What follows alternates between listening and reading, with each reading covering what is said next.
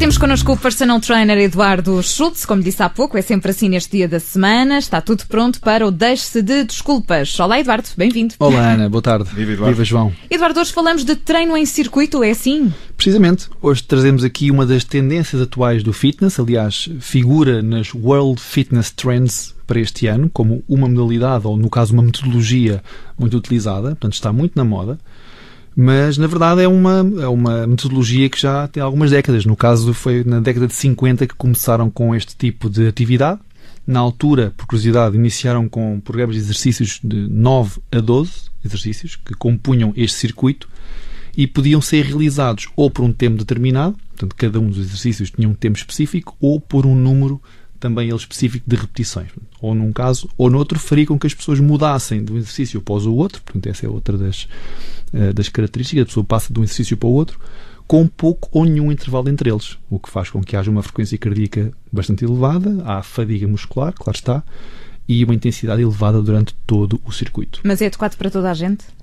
Poderá ser para toda a gente ou não. Essa é sempre a parte que nós temos que respeitar, que é o princípio da especificidade. Pode ser para todos ou pode ser para muito poucos, dependendo do objetivo, das necessidades e das condicionantes de cada um. E, portanto, o treino intervalado de alta intensidade também faz parte deste tipo de treino em circuito? Na verdade, sim. É uma metodologia, o tal HIT que nós falámos aqui. Exatamente. Portanto, é o treino intervalado de alta intensidade que pode ser realizado também em circuito Uhum. e torna-se uma variante desta metodologia que com muito bons resultados a vários níveis. E já vamos falar sobre eles também. Vamos a isso então, se calhar começamos logo por aí, não é? Pelos resultados. Sim, eh, para já, eh, vantagens deste tipo de metodologia. Na verdade, são usados aqui exercícios muito variados e essa é claramente uma das vantagens, porque permite que a pessoa, numa vez só, numa sessão de treino, possa mexer o corpo por inteiro.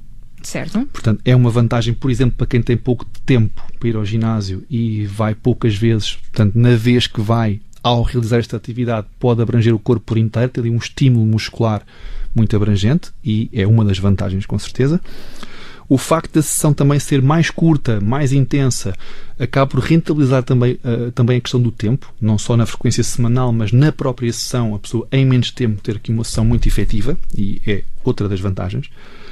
É muito dinâmico, portanto, combate aqui uma certa monotonia para quem não gosta muito de estar eh, máquina por máquina, com uma metodologia um bocadinho mais clássica. Este tipo de variabilidade de exercícios torna-se de facto dinâmico. Pode ser socialmente uma, uma boa estratégia para que se possam reunir grupos de amigos, porque esta atividade não obriga a grandes materiais. Portanto, pode ser feito num circuito em contexto de ginásio, verdade. E sendo menos solitário, há aqui este fator de, de motivação também, não é? Sim, acabam por puxar uns pelos outros e cria-se uma dinâmica muito interessante. Como dizia eu, João, isto pode ser feito num contexto de ginásio e para isso podemos usar materiais mais específicos, mas também pode ser feito com, com materiais muito simples, no caso pequenos halteres, algumas resistências, como as bandas elásticas, enfim, uma corda, um TRX, e por isso permite fazer também, quando o tempo, no caso meteorologia, permite fazê-lo outdoor. por exemplo, não era uma boa ideia. Hoje não, não é? é uma boa ideia, mas, não de todo. Essas Bom, são as, as vantagens, Sim, não é? eh, e os repare, resultados? Na verdade, isto pode ser aplicado ou dirigido a vários objetivos. Portanto, cada um, ou no caso de quem prescreve este circuito, poderá ter em conta aquilo que cada um poderá pretender deste, desta metodologia.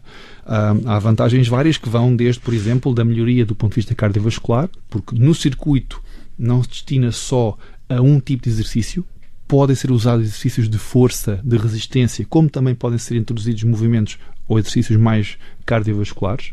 No caso, imaginem uma corrida intervalada com um agachamento ou um remo intervalado com uma série de flexões. Portanto, coisas que sejam cardiovasculares e do ponto de vista da resistência um bocadinho mais exigentes. E isso faz com que haja aqui algumas melhorias do ponto de vista cardiovascular, como, como vos disse. Um, e acaba por ter repercussões, por exemplo, numa das coisas que as pessoas mais procuram neste tipo de, neste tipo de metodologia, que é a pessoa poder ter aqui algum efeito na perda de massa gorda. Portanto, há, de facto, comprovadamente, uma redução do peso corporal, mas no caso com implicações muito concretas na redução de massa gorda, que é uma ótima notícia. Mas isso também eh, depende de, de pessoa para pessoa. Ou seja, essa, essa redução de massa gorda, por exemplo, ehm, vai depender do tipo de, de circuito, mas também da, da própria fisionomia de, de cada pessoa que o vai executar. Cada um é como cada qual, João. Portanto, há sempre particularidades. E uma das, das componentes desta equação no que diz respeito à, à perda de peso e perda de massa gorda é claramente estilo de vida, para além do exercício, no caso da alimentação, que é preponderante E uma das coisas que as pessoas negligenciam, muitas vezes por desconhecimento, que é o sono, a qualidade do sono. Portanto, isto são fatores que, numa equação total, onde, onde temos o exercício, a alimentação e o sono, portanto, estas duas componentes fora do exercício são muito importantes na gestão da, do, do, peso corporal e da massa gorda em particular.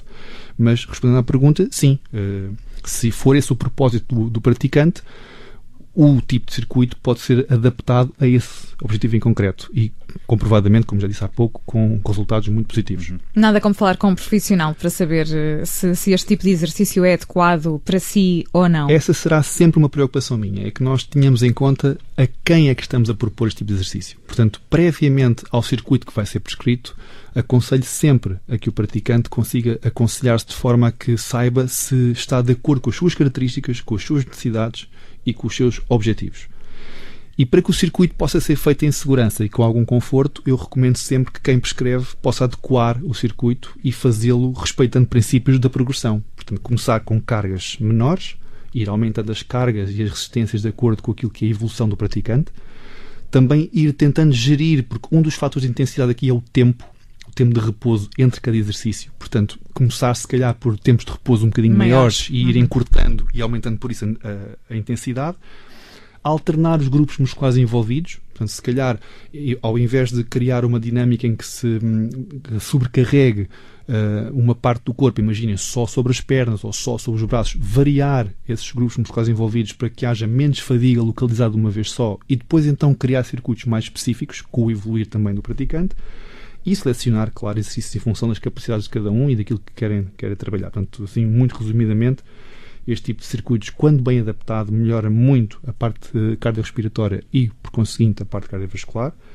Diminui, de facto, a massa gorda, o peso corporal total e com uma incidência particular na gordura abdominal, porque o género de exercícios permite uma mobilização de gordura abdominal.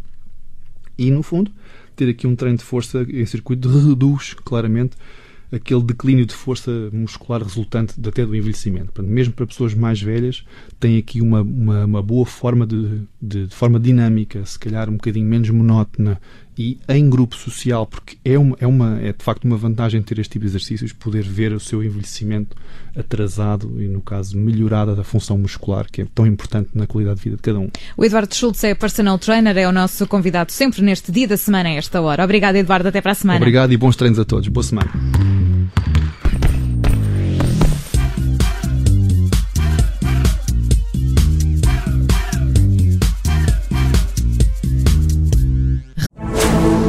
Rádio Observador.